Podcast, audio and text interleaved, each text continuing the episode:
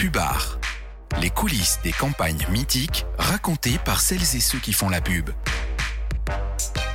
Bonjour, je suis Delphine Le Goff, rédactrice en chef adjointe de Stratégie. Et cette année, Stratégie a 50 ans. L'occasion pour la rédaction de revenir sur les grands noms qui ont fait la petite et la grande histoire de la communication. Quelles sont les coulisses des campagnes mythiques? Comment se sont orchestrés les moments décisifs de la publicité française ces cinq dernières décennies? Nous avons voulu aller à la rencontre de personnalités pour mieux comprendre l'évolution de ce secteur. Bienvenue dans Pubard le podcast produit en partenariat avec Media Meeting qui donne la parole à celles et ceux qui ont fait et qui continuent à faire la com. Ce qu'on oublie de dire quand on revient au plus bas et tout ça, ce qui faisait rêver tout le monde, c'était les producteurs, ceux qui avaient le pognon. La publicité, il est tombé dedans dès la naissance. Son père, Claude Marcus, neveu de Marcel Bleusten-Blanchet, faisait partie de l'équipe fondatrice de Publicis. Si Pierre Marcus fait ses débuts à 4 ans, en étant la voix d'enfant d'un spot radio pour Shell, c'est de l'autre côté du micro, dans la production, qu'il fera toute sa carrière.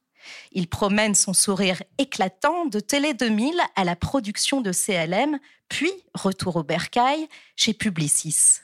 C'est à lui qu'on doit des moments hollywoodiens pour des marques vendues en hypermarché, Cléopâtre dans un océan de lait pour les savons Cléopatra, la rose rouge entre les dents d'un plongeur pour le dentifrice Colgate, c'était lui, tout comme de grands morceaux de bravoure pour Pepsi.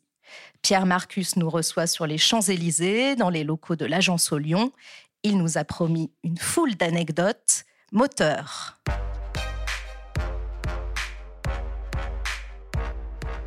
Bonjour Pierre Marcus, merci de, nous recevoir. Alors pour commencer, euh, toujours cette question euh, rituelle euh, au début de chaque podcast, que pensez-vous de l'appellation pubard Pubard, pour moi, c'est au publicitaire ce que Gainsbourg est à Gainsbourg. Voilà, c'est aussi bête que ça.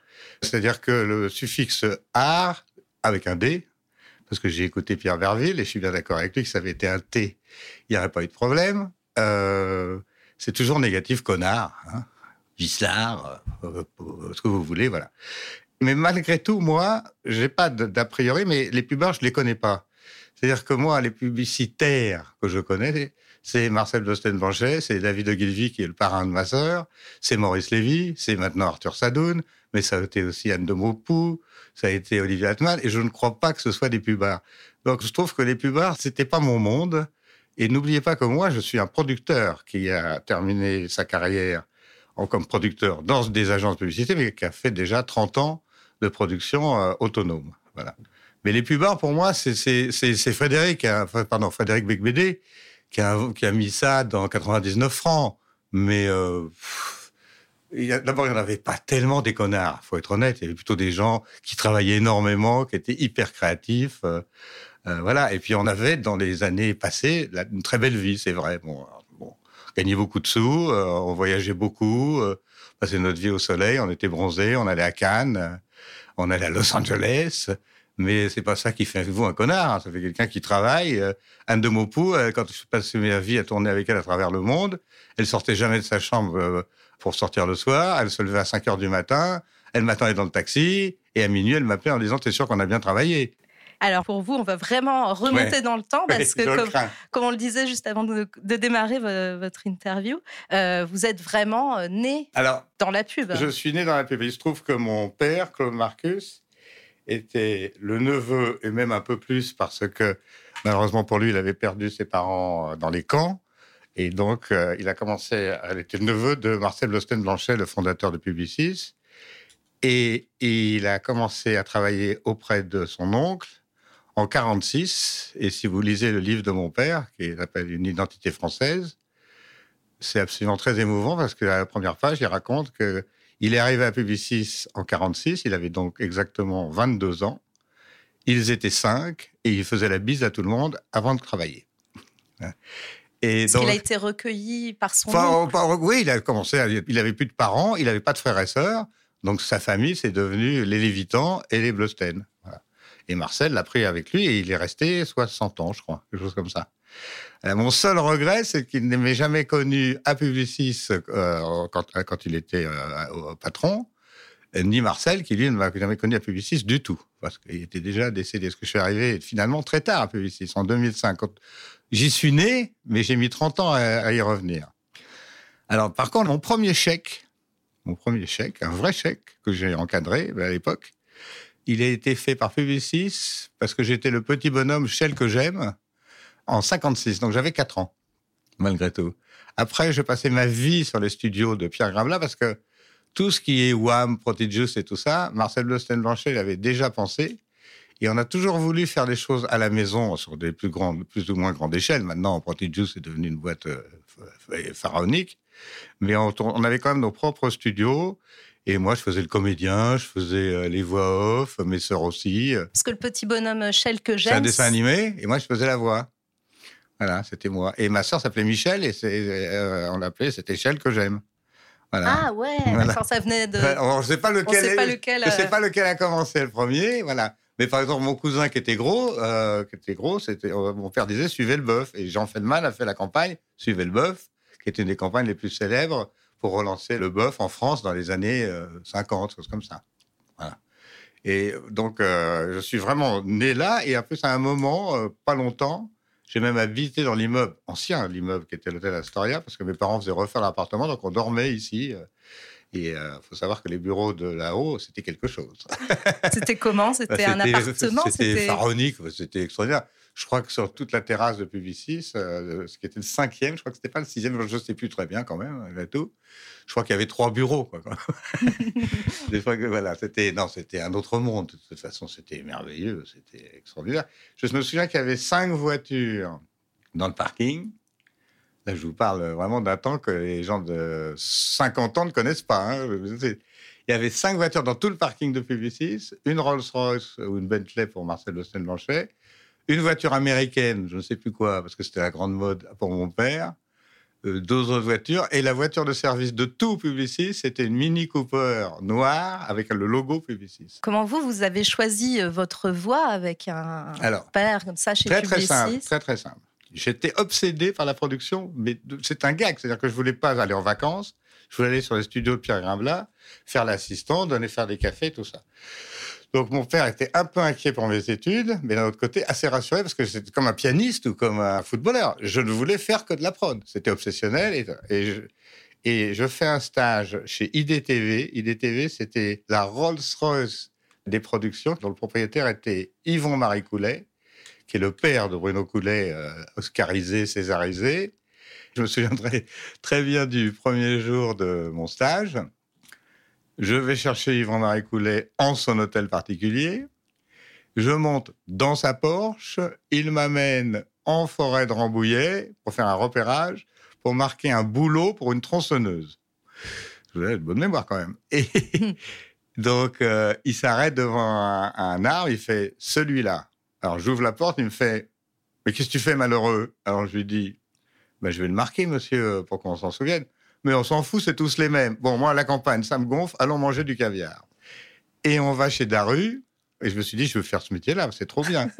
et il avait un hôtel particulier, enfin, IDTV, c'était un hôtel particulier qui avait appartenu à Sarah Bernard, rue Fortuny.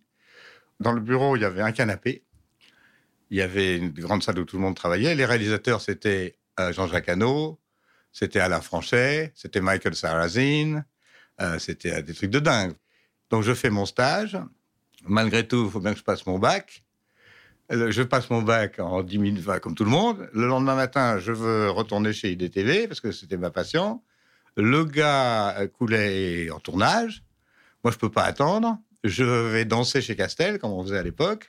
Je tombe sur deux garçons qui s'appellent Michel Tétinger et Guy Job. Guy Job était une célébrité de la télévision, c'est un des hommes les plus importants de la télé. Michel était l'ancien rédacteur en chef de Salut les copains, bras droit de Daniel Philippaki et héritier Tétinger. Il me dit T'es pas le fils Marcus? Si, nous on fait des films publicitaires, tu pourrais nous présenter ton père Alors je leur dis Non, je ne peux présenter ton père, mais je vais me présenter moi, puis je vais venir en stage chez vous. Je suis resté 30 ans. Et le premier jour, j'arrive, des bureaux inimaginables, Faubourg Saint-Honoré, dans la banque Rothschild, enfin, je sais pas, 600 mètres carrés avec plafond peint, euh, en moulure, euh, Bentley dans, le parking et tout ça une secrétaire accorte. Et je lui dis, Monsieur Tétinger n'est pas là. Parce que j'ai l'habitude d'IDTV où ça travaillait grave. Et il me dit, mais il est pas là, mais il est 11 heures, il est pas là, plaisanter. Et à 2 heures, monsieur Tinger n'est pas là, mais il est 14 heures, il est pas là. Il dit, mais il vient, vient pas souvent. Alors je dis, bah, moi, je suis venu faire un stage, il faut que je travaille, moi, c'est, faut, je veux faire des films. Alors j'appelle Michel Tétinger et je lui dis, Michel, vous vous rappelez que vous m'avez, euh, je le vous voyais, je l'avais vu, deux heures dans une boîte de nuit. Je vous rappelez que vous m'avez pris en stage Oui, oui, oui. Et alors? Ben alors, ben, qu'est-ce que je fais? Ben, J'en sais rien, il me dit. Et je dis, mais pourquoi? Ben, Il me dit, ben, écoutez, sur le bureau là, prenez le bureau là, et il y a une liste d'agences à publicité et tout ça, ben, appelez-les pour dire qu'on est nouveau, qu'on vient de commencer. Bon, très bien. Je fais A publicité, le mec me raccroche au nez. AB publicité, le mec me raccroche au nez. Ambassade. Bonjour monsieur, bonjour monsieur. Voilà, nous on est une maison de production. On représente quelques réalisateurs étrangers, parce que Michel était très branché. Il était le meilleur copain de Paul McCartney, de Mick Jagger et tout ça, parce qu'il était assez les copains de Johnny Hallyday. Et donc, on avait plein de réalisateurs anglais à la mode qui s'appelaient Ridley Scott et tout ça, quand même. C'était pas n'importe quoi. Et le mec me dit ah Bah oui, j'ai quatre films à faire, deux pour le ballet Bissell et deux pour Indesit. Moi, je trouve ça normal. Donc, j'ai dit Bon, bah alors, euh, vous voulez qu'on se voit? Bah oui. Je veux arriver à un mec, je vous jure, c'est pas pour ceux qui s'en souviennent, chez les coiffeurs de province, il y avait des photos pour Pento. Pas, ça veut dire ah oui, c'était de la gomina. Eh ben, Le même, c'est-à-dire les cheveux gominés de chez Gominé, mais gonflés, un costume luisant bleu marine, chemise tout sauf un publicitaire pour moi, parce que moi, publicitaire, j'étais ou hyper élégant, ou ouais, c'était Marcel Bleustein, et c'était sapé comme un Milord. Hein. Et euh, il me pose un balai Bissell. Vous savez ce que c'est le balai oui, Oui, c'est un balai mécanique. Et euh, un dépliant pour les machines à laver, une désite. Il me dit voilà. Bon, je dis très bien. Alors, il me raconte un peu. Je dis bon, bah, vous voulez ça pour quand? Euh, bah, Il me dit je sais pas. Bah, je dis demain. Alors, il dit très bien, bien. Un peu étonné quand même. Et le devis bah, Demain aussi. Bon, au revoir monsieur, au revoir monsieur, à demain, 18h. J'appelle monsieur Tinger, on a qu'un film à faire. il me dit on n'a jamais fait de film. Alors il me dit, euh, je crois qu'on a fait un film pour papa. pour les champagnes Tétinger, il y a un truc qui doit s'appeler une feuille de service, je crois. Regarde dans le troisième bureau, je truc.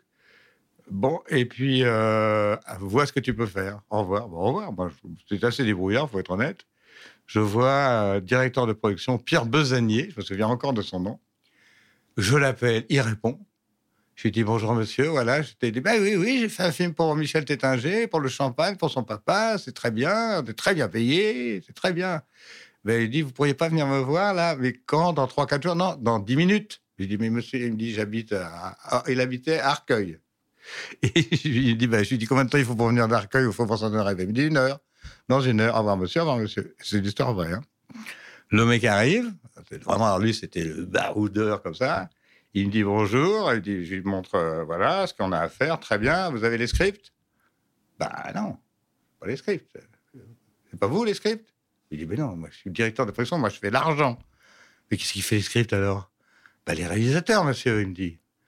Alors j'ai fait, mais vous en connaissez les réalisateurs? Euh, Ben oui, il me dit, j'en connais un, il s'appelle Christian Bélanger. bon, très bien, ben appelez-le, mon vieux. Alors il l'appelle, il dit Christian, voilà. Le mec était libre, c'est un miracle. Le, tout ça, ça fait quand même que deux heures que le mec est parti. Hein. le Christian Bélanger, il arrive à 19h. Je lui dis, Christian, voilà, on se connaît pas, mais c'est la chance de ma vie. Je lance une maison de production. Sachez qu'on est épaulé par un garçon qui a beaucoup de sous. À mon avis, ça va très bien se passer, tout ça. Je parlais tout de suite d'argent. Et euh, il me dit, il faut ça pour quand Dans 10 jours, 15 jours? Ah non, pour demain matin. Mais il y a quatre films à écrire. Oui, pour demain matin, moi j'ai dit demain matin. Bon, bah d'accord. Et je dis à Besognier, bon, alors on se retrouve tous à 8 heures, parce qu'il faut que tu fasses les devis. Et à 18 heures, le mec arrive, on lui vend les quatre films, et euh, on signe le contrat. Et les films, c'est les films les plus connus que vous pouvez connaître, puisque c'est Indesit, le perroquet. Indesit, Indesit. Et à Télé 2000, ouais, comment vous avez constitué votre écurie de réalisateurs? Alors non, ah, ah, ah, attention. Voilà, le secret de la réussite, en toute modestie, c'était moi. C'est-à-dire que j'avais décidé de ne pas être esclave des réalisateurs. Donc j'avais compris, parce que à l'époque, en Angleterre, les maisons de production appartenaient à un. Il n'y avait pas d'écurie. C'était un réalisateur euh, et son producteur. Et c'était tout. Donc moi, je n'étais pas réalisateur, donc c'était moi qui allais devenir euh, l'attraction. Donc j'ai tout de suite compris qu'il fallait avoir des. D'abord, faut être honnête, allez. Grâce à papa, pas à Publicis, parce que papa m'avait interdit de Publicis, ce qui était pas très gentil. Il avait dit, tant que t'as pas fait tes preuves, moi, je peux pas t'imposer à Publicis, c'est pas l'éthique. Il y a un TV producteur, s'appelait Temple Boyer, une star de l'époque, Philippe Temple Boyer. Euh, J'espère qu'il est encore vivant et je l'embrasse s'il existe toujours. Mais mon père m'a dit, tu pourras pas faire de film Publicis. Donc moi, j'ai été voir directement, je suis le premier qui a été voir un annonceur, qui était Colgate Palmolive. Il m'a dit, c'est quoi ces conneries, tout ça, vous payez vos films beaucoup trop cher déjà à l'époque, on était quand même en 72. Hein. Et j'ai dit, vous allez me faire un contrat, et peut-être avec deux autres si vous voulez, et comme ça, vous donnerez tous les films d'exclusivité. Ils ont adoré ça. J'ai gagné le contrat, et donc mon père a dit, si notre client numéro un est contractuel de, mon, de Pierre, maintenant, la porte est ouverte. Et j'étais aussi très, très ami avec tous les présidents, parce que c'était tous les copains de mon père. Donc, il voulait toujours faire un peu plaisir, alors, que ce soit le président de DDB ou le président de la Walter, ça, il disait, on va lui donner un petit film. Donc, bout à bout, ça marchait pas mal. Et très vite, on a commencé à gagner des lions, parce que moi, j'étais une machine à Lyon. J'en ai gagné plus de 40 ou 50 dans ma vie, tant qu'on prend producteur qu'agence et tout ça. Donc, on a gagné très, très vite pour Volkswagen, pour DDB. euh, c'est un match de foot avec la VK70. On a gagné un lion d'argent. On est en 74, puis après, on n'a plus jamais arrêté. Puis après, on est devenu copain avec tous les jeunes créatifs, surtout. C'est-à-dire que moi, mes, mes enfants, c'était Olivier Atman, son premier film, Premier Lion. Pierre, je pense qu'il a peut-être gagné déjà un. Je suis pas sûr, mais en tout cas, on a gagné très, très vite. Euh, et puis voilà, donc ça n'a plus jamais arrêté, arrêté, arrêté. Voilà. C'est très simple. Tous les films les plus célèbres français, c'est moi qui les ai faits. C'est-à-dire, ça va de Please, la version 2, euh, je ferai pas ça tous les jours. La deuxième fois, parce qu'ils l'ont fait deux fois. Une fois, une fois Jacques Arnaud et une fois moi. Euh, Ultra Bright, euh, voilà, La Rue Gamma, ah euh, Cléopâtre. Dire, moi, je suis imbattable à ce jeu-là. On parlait pas d'argent. Et d'ailleurs, avant que Procter mette leur nez dans la production, je crois que maintenant, un devis, de, maintenant, je sais pas, 20 pages, 30 pages, j'en sais rien, 200 postes, 300 postes. Les premiers devis qu'on faisait, il y avait 5 postes. Je crois, production, post-production, son, marge, marge, marge. Et la marge était écrite, écoutez bien, 40%. Marge officielle. Vous ce que je Cette personne y trouvait à Non, non, c'est tout à fait normal. D'ailleurs, les devis, c'est très simple. Euh, je me souviens très bien. On vous donnait un script, c'est comme ça. Bon, bah, 250. un peu plus, je vous mets quand même. tout le monde s'en foutait. Et après, Procter a commencé à faire ça sérieusement. Les TV producers sont arrivés partout. Il y en avait chez Publicis, chez Avas, un chez à la Walter, un peut-être euh, chez Ted Bates, deux chez NCK, choses comme ça. Mais euh, c'était pas comme maintenant. Pour des dieux, il y a 300 employés quand même. Choses comme ça. Donc, euh, oui, on n'est pas, dans, pas des figues du même panier. Et après, sont arrivés, alors pour parler vraiment les années vraiment très, très, très euh, sérieuse, c'est les années Pepsi euh, chez CLM. Ah oui, chez CLM. Qui va faire de sujet, un sujet très différent parce que. Vous arrivez quand chez CLM en fait? L'histoire est très simple, malgré tout. Donc, euh, on ouvre Télé 2000 pub en, on est en 70. Michel Tétinger, dans les années 95, commence à se faire chier, en résumé. Il vient de se marier avec une multimilliardaire chilienne. Il a envie de vivre au Chili, vivre à Londres, tout ça. Il me dit, je crois que je vais vendre les 2000. Panique à bord, parce que c'était lui quand même qui s'occupait de la gestion et tout ça. Moi, je faisais rentrer les sous. Et ça. Moi, pas envie d'être tout seul. Moi, j'aime t'adore partager. Donc, je me suis dit, qu'est-ce que je vais faire? Je rencontre Christophe Lambert à Cannes, à travers Marie-Cat, qui est ma copine d'enfance, Marie-Catherine Dupuis, pardon, qui était son épouse, et qui dit, mais qu'est-ce que tu fous à Télé 2000 euh, Télé 2000, c'était un peu ringardisé, honnêtement. C'était plus euh, le Télé 2000 des grandes années. On n'avait plus de réalisateurs, machin. Euh, les jeunes étaient arrivés, euh, Vanda, euh, Quad, tout ça. Première heure. Première heure, bien sûr, bien sûr, vous avez tout à fait raison. Première heure, Patrice, tout ça, qui étaient tous des, juniors pour moi presque. Mais et puis moi, j'avais beaucoup, beaucoup couru, comme ça. J'avais besoin de faire autre chose. Il me dit, mais balance ta boîte et moi, je t'engage. Me voilà de l'autre côté de la barrière. Et pas chez Publicis. Oui, papa très content. euh, et d'ailleurs, l'histoire est très drôle, c'est que donc ils me disent, il faut quand même que tu ailles à New York voir Alan Rosenstein, parce que comme tu es le fils euh, Marcus, euh, il faut, faut, faut, leur accord, parce que même lui, il pouvait pas faire ça. Donc, euh, je vais voir Alan Rosenstein, qui me reçoit dans les toilettes, son sgeg à la main, qui me dit Ah, you're Marcel Bosten grand-nephew? Alors je lui dis Oui, excusez-moi, vous êtes le petit-neveu de Marcel Bosten Il est d'accord? Ben, J'ai dit bah, C'est-à-dire que.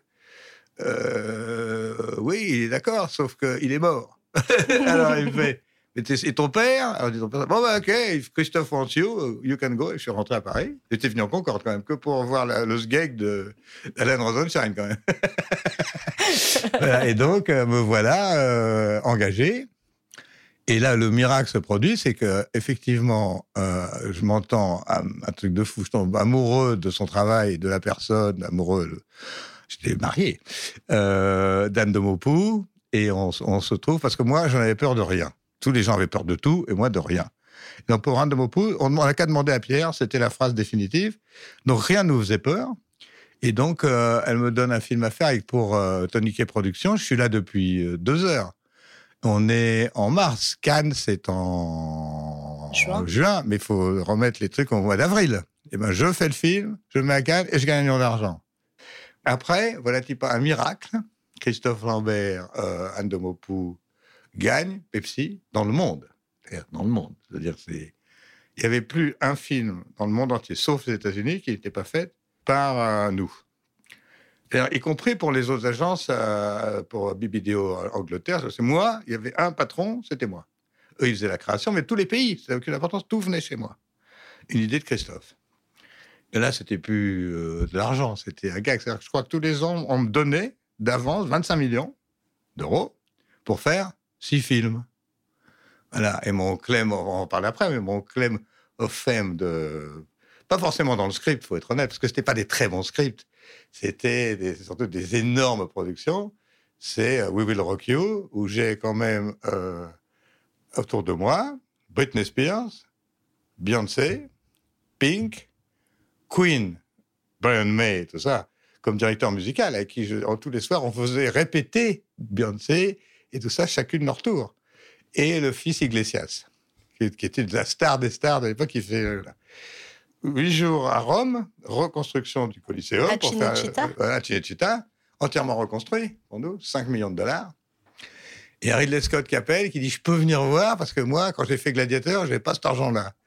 Et donc, il est venu voir, et ça, c'était extraordinaire. C'était un truc de fou. Et tous les soirs, on allait dîner au resto, euh, à la bolognaise, avec tous ces gens-là.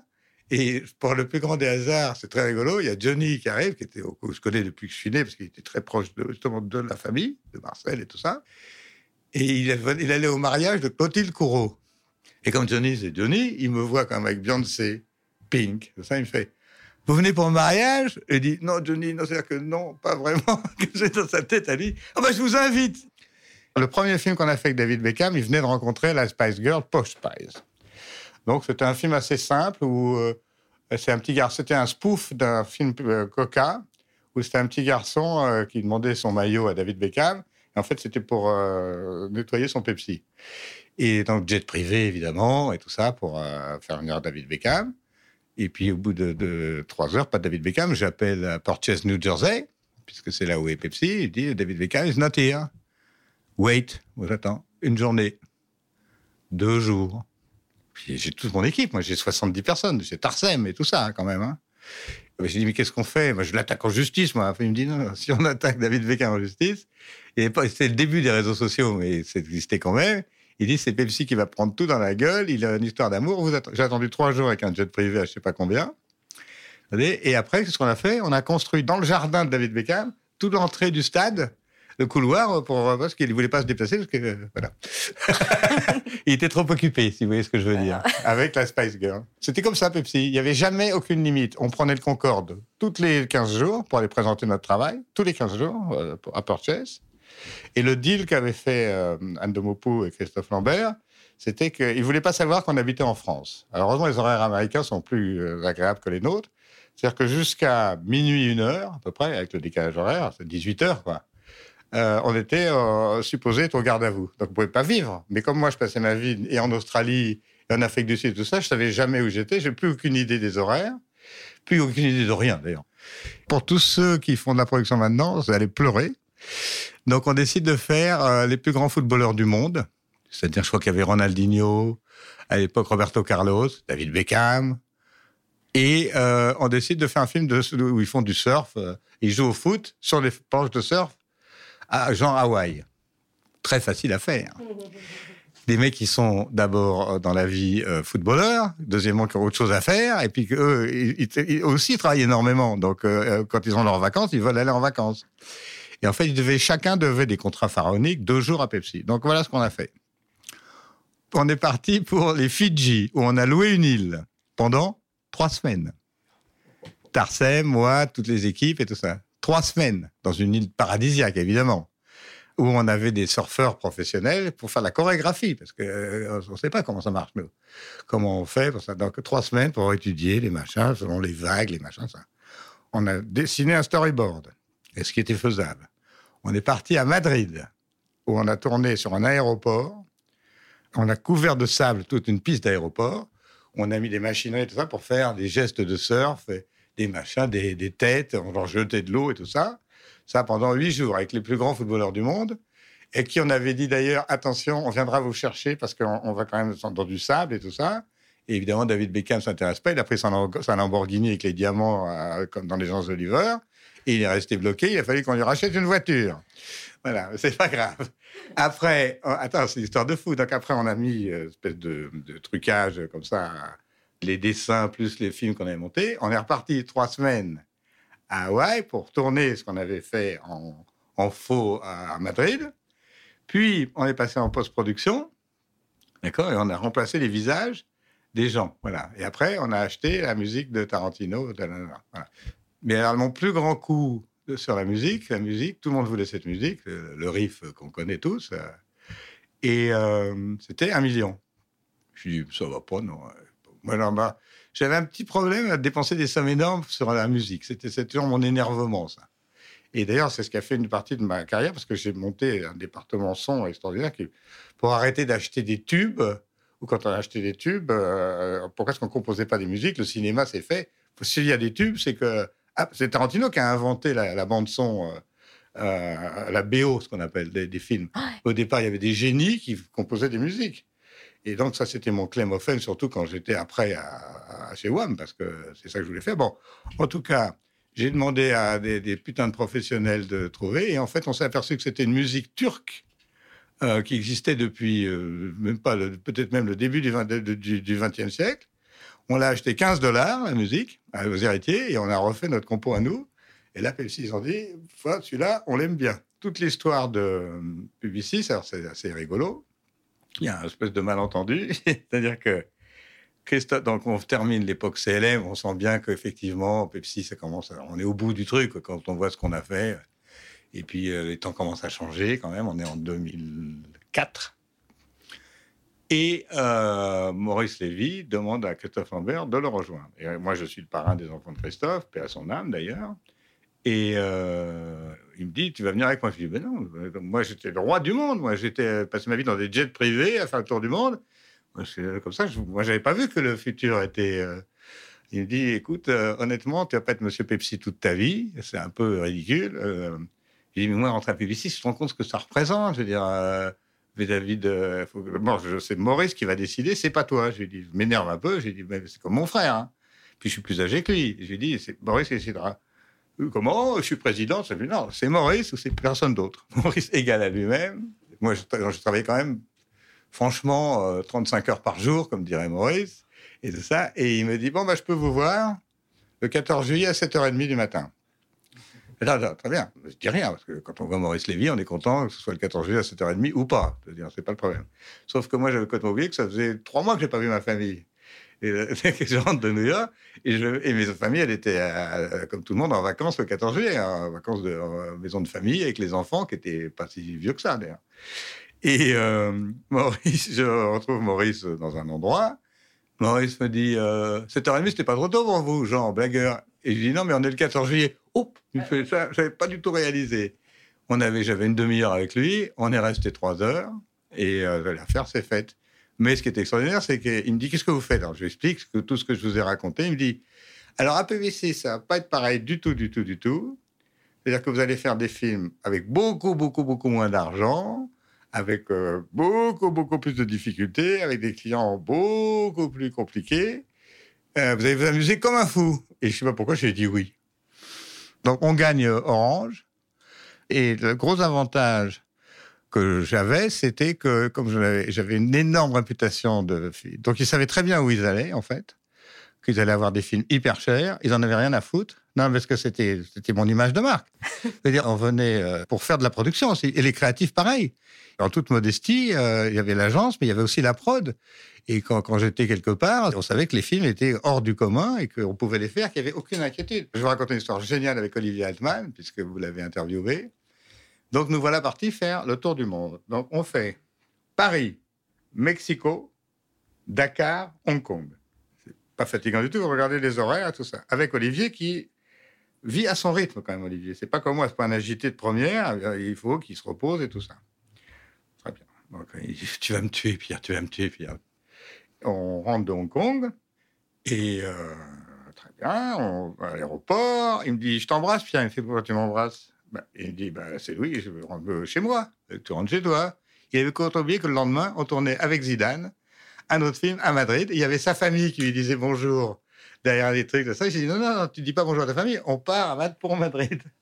Et il m'a dit mais t'es complètement cinglé, t'es un maboule, toi, il faut te faire enfermer. Ça fait trois semaines que j'ai pas vu ma famille. Je dis mais tu sais, t'as une feuille de route, t'as qu'à lire tes feuilles de route. Et tout ça, donc on a traversé l'aéroport. Il me dit pourquoi on est à Paris alors? Il dit parce que pour aller à Madrid, tu fais Hong Kong, Paris, c'est un hasard qu'on soit à Paris. On n'est pas à Paris, on n'est pas là. Et tout ça, et on, monte, on est remonté dans l'avion. On a été faire le film avec Galtier et, Zidane, qui était d'ailleurs un film formidable, euh, où on faisait jouer Zidane du rugby. On faisait, voyez quand les films qu'on faisait? Zidane faisait euh, rugby, il se faisait péter la gueule par Galtier. Voilà, c'était une autre époque quand même. Et là, il est rentré chez lui, il m'a dit Je vais me reposer pendant six mois. Voilà. Le 11 septembre fameux 11 septembre, notre 11 septembre, je suis à Londres en train de monter un film. Je me souviendrai toute ma vie. Euh, et, euh, et, à ce moment-là, sur les, en train de regarder le film, c'est un Pepsi quelconque, et on voit un avion qui rentre. il y a le monteur qui appuie sur le bouton. Il dit Arrêtez de vous amuser à m'envoyer des effets spéciaux, je travaille. C'était tous les, tous, mecs avaient balancé les écrans pour voir les avions s'écraser. C'est un des plus grands souvenirs de montage. C'était chez BBH. Voilà. Ah C'était pour Johnny Garty. Je, moi, je travaillais. Voilà. Black Sheep. Cannes et les Marcus, c'est une. Euh, même pas. C'est ma vie. C'est-à-dire que je crois que je n'ai pas manqué un Cannes, sauf quand je me suis engagé volontaire dans l'armée israélienne, entre 58, 58 et. Euh, c'était quand le dernier, là 2018, euh, c'est ça? 2019. Non, 2019, on y était? Ah, euh, j'étais pas, 2018. 2018, je crois que Publicis, on n'y était pas. J'y allais avec mes parents, et alors on allait une année à Venise, une année à Cannes. Au départ, c'était à Venise, c'est pour ça que ça s'appelait Lion. Ça a été créé au départ par euh, une association de Publicis et Havas, ensemble, et un monsieur qui s'appelait euh, Ernest Pearl, de Pearl Dean, qui était le distributeur. Et il n'y avait pas de télévision. C'était que du cinéma parce qu'il n'y avait pas de télévision en France, je vous rappelle. Au départ, c'était un festival des producteurs. Ce qu'on oublie de dire quand on revient au pubard et tout ça, c'est que les rois de la pub des années, je parle pas de Marcel Bleustein Blanchet, bien entendu, mais les rois de ce qui faisait rêver tout le monde, c'était les producteurs. Ceux qui avaient le pognon, on roulait, on roulait, en, même Michel roulait en Bentley, il avait euh, ça, en Ferrari, euh, on louait des maisons extraordinaires. Michel Tinger, il avait la sienne, mais on faisait des fêtes de 500 personnes, il louait des yachts, il faisait du champagne des choses comme ça. Et, on invitait les agences et les annonceurs. Euh, c'était ça, les euh, Cannes, pendant les, toutes les premières années. Après, c'est les agences qui ont pris le relais, et après, ça a été les annonceurs, puis maintenant, c'est les GAFA. Mmh. Mais j'ai toujours aimé ça, de toute façon. Je crois que ce qui a fait pour que ça a pu durer aussi longtemps, c'est que c'est une passion. Il n'y a pas un matin. Et maintenant, de nos jours, j'ai deux filles, Ilona et Carla. Ilona étant l'aînée, elle est chez Quad, où elle s'occupe de la partie dessin animé. Euh, et moi, j'ai commencé dans le départ de T2000, on était aussi très très fort en dessin animé. J'ai oublié de parler de ça, mais c'est pas grave. Et ma cadette, elle est la reine du digital. Elle était chez Marcel d'abord, comme toute euh, formation, puis chez Densu. Et maintenant, elle est dans une autre agence hyper, hyper luxe créative. Et euh, c'est comme ça qu'on j'arrive à me tenir tout à fait au courant de tout, parce que ma pauvre femme, quand on déjeune ensemble euh, avec les enfants, c'est un drame pour elle parce qu'on ne parle que de ça. Il n'y a que ça qui nous intéresse. C'était pareil avec mon père. Ma mère, ça la faisait chier grave. Ça recommence exactement pareil avec ma femme. Il dit, mais c'est pas d'autres sujets de conversation, mais il n'y a que ça qui nous intéresse. Voilà. Nous, on aime ça. Alors, on approche de la fin du podcast. Euh, donc, stratégie cette année fête ses 50 ans.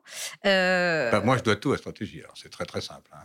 Moi, ma vie, elle est, moi, elle est stratégie. Alors, j'ai sorti. Euh, oui, parce que j'aurais aimé savoir alors, comment moi, était. Moi, stratégie, alors c'est très simple. Votre première, la première fois que vous étiez dans stratégie, oh, c'était quand? oh, putain, De toujours, je crois. Je crois que je suis né dans stratégie, d'abord.